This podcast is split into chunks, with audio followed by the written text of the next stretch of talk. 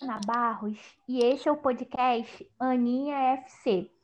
Hoje vamos falar da crise na seleção brasileira de futebol envolvendo o técnico Tite e os jogadores, a realização da Copa América aqui no Brasil após a desistência de Argentina e Colômbia e o embrólio envolvendo o presidente Rogério Caboclo, que foi afastado da CBF por acusação de assédio sexual.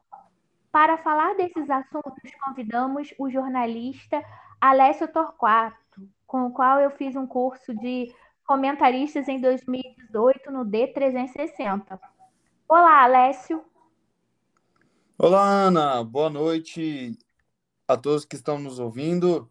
É um prazer estar aqui com você e vamos aí falar sobre Copa América e assunto seleção que está rendendo demais por aí. Alessio, o que realmente detonou a crise na seleção brasileira? Olha, existem muitos fatores que podem nos levar a, a crer que essa crise que está rolando na CBF hoje é fruto, na verdade, de algo que vem acontecendo já há muito tempo. A gente vê essa troca de presidentes, a gente vê também presidentes que não podem sair do Brasil condenados, isso desde a época de Ricardo Teixeira, é, do Marim, Marco Polo Del Nero e agora com Rogério Caboclo. E a gente vê que ele, com todo o escândalo que vem sendo causado, todo o barulho na mídia, impacta diretamente dentro do campo. A CBF impacta diretamente dentro do campo, né, com as polêmicas, é, querendo dizer, alguns né, dizem que Caboclo queria tirar o Tite e ele nega, é, os jogadores tentando não participar da Copa América, tudo isso, todo o ambiente dentro da Confederação Brasileira de Futebol acarreta dentro do campo. Então, eu penso que é totalmente fruto de trabalhos anteriores que vem causando este clima horrível dentro da CBF. Tite vai ser mantido técnico da seleção após toda essa polêmica ou ele vai ser substituído? Houve uma pressão, né? Havia um boato de que se o Rogério Caboclo continuasse, até nem foi boato, né? O André Rizek trouxe isso na tarde de domingo, que se ele se mantivesse no cargo, ele já tinha conversado com o presidente Bolsonaro e ia trocar Tite por Renato. Você acha que isso vai acontecer, Alessio? Olha, Ana, com essa troca de comando, eu penso que não. E acho que não irá acontecer, né? E também penso que seria uma burrice tremenda da Confederação Brasileira de Futebol se trocasse o Tite neste momento. É, a gente sabe que os bastidores não são os melhores, acabei de falar sobre isso, que é algo que vem de anos já, é, e a politicagem dentro da CBF é muito forte, nós sabemos disso. Né? As entranhas da Confederação Brasileira de Futebol são bem complicadas, mas é, eu acho que o Tite deve permanecer é, agora com essa troca de técnico, é, de técnico não, perdão, de presidente. E ele, para mim, é o melhor nome que tem, que tem que estar à frente da seleção. Não vejo o Renato Gaúcho no mesmo nível do Tite.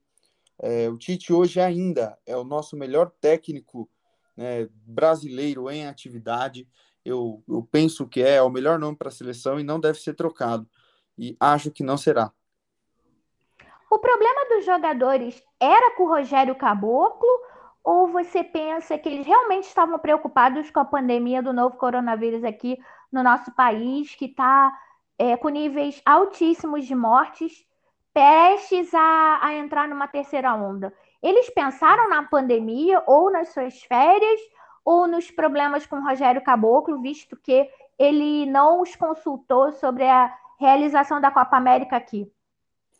Olha, Ana, é algo muito difícil de se afirmar e ter certeza, né?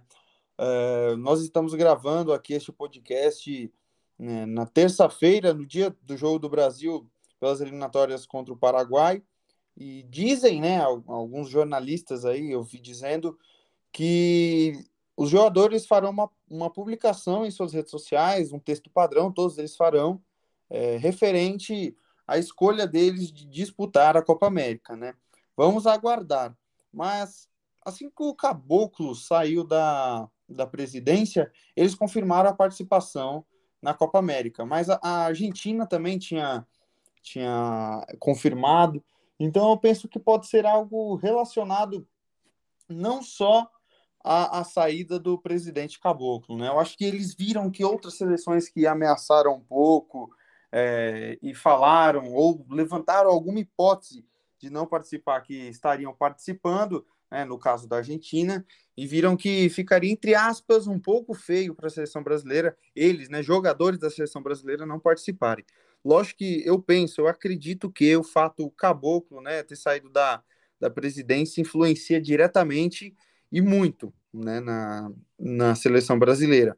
É, tendo em vista que ele tentou uma aproximação no jogo contra o Equador, é, foi até o, os vestiários, mas não teve uma recepção tão calorosa ou amistosa dos jogadores, né? Essas são as informações que nós temos.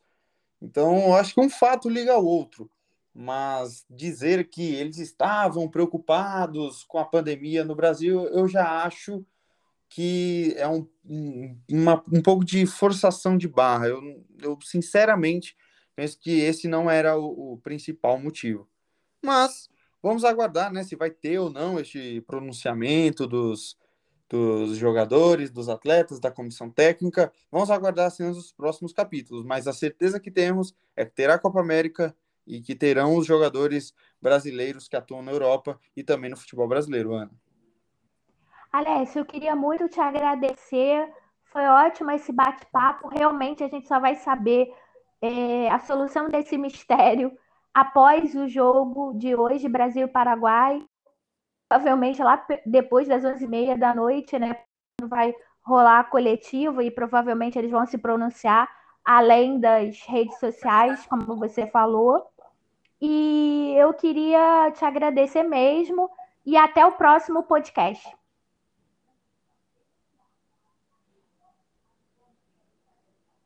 Alessio? Oi.